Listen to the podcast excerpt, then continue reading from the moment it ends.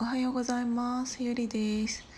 今日もねちょっとねパック中だからねあの口がそんなに動きませんけどよろしくお願いします。なんか今日は久しぶりに久しぶりに久しぶりにちょっとちゃんとしたこと言おうかなと思って。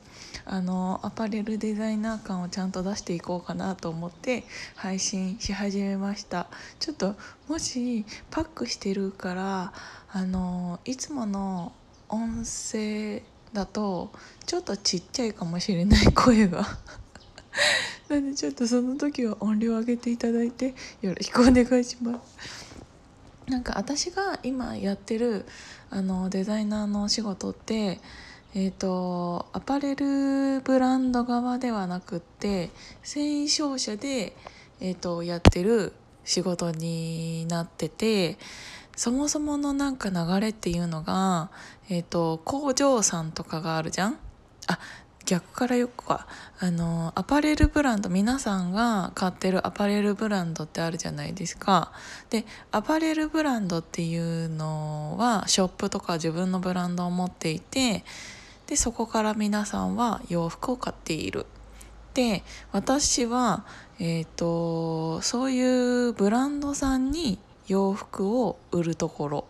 だから、えーと来年はこういう素材が良さそうですよとか今こういうお客さんからこういうこと言われてるからこういう素材やっといた方がいいですよとか素材だけじゃなくってこういうデザインの方がなんかこの時期こうだからどうですかみたいな、えーと、ブランド側にデザインや素材を、えーと提案するから私たちがやってる展示会っていうのは一般のカスタマーじゃなくって本当に B2B の仕事なんですよ。なので、えっと、多分で一つのうんとブランドをやっているんではなくいろんな国内のブランドに対してそういうことを、えーと、発信していく立場なので、うんと例えば皆さんが思っているようなこっちのブランドで A っていうブランドでも B っていうブランドでも C っていうブランドでもなんか急にこういうデザイン流行り始めたとかあるのはそういうことが原因であの一つのメーカーさんとかが提案したものが A も B も C も C も C のブランドもいいなと思ってやったりとかそれか A っていうところで売れてるよっていう情報を私たちみたいなところから情報を得て B っていうブランドがやったりとかっていう感じの流れになっていてだからなんかあの似たブラん全然違うブランドなのに似たデザインが A からも B からも C からも出たりするっていうのはそういうところが原因だったりします。であのそういうのを求めすぎブランド側がそれに頼りすぎてしまっても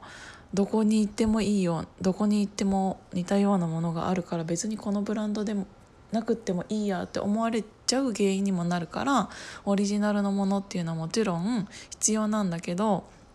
大体今のアパレルブランドさんっていうのはそういう情報をもとにしか服を作らなくなっちゃってるのでなんかもう売れるものブランド力っていうよりもなんか売れるものみたいなのの感じで作っていたりするから結構似たものが出てるようなアパレルの世界に今日本ではなってるかなって思ってます。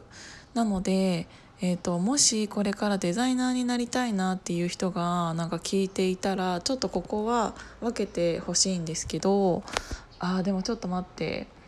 朝だからあのー、そんなに長く録音できないはずなので 一旦ここで切ります。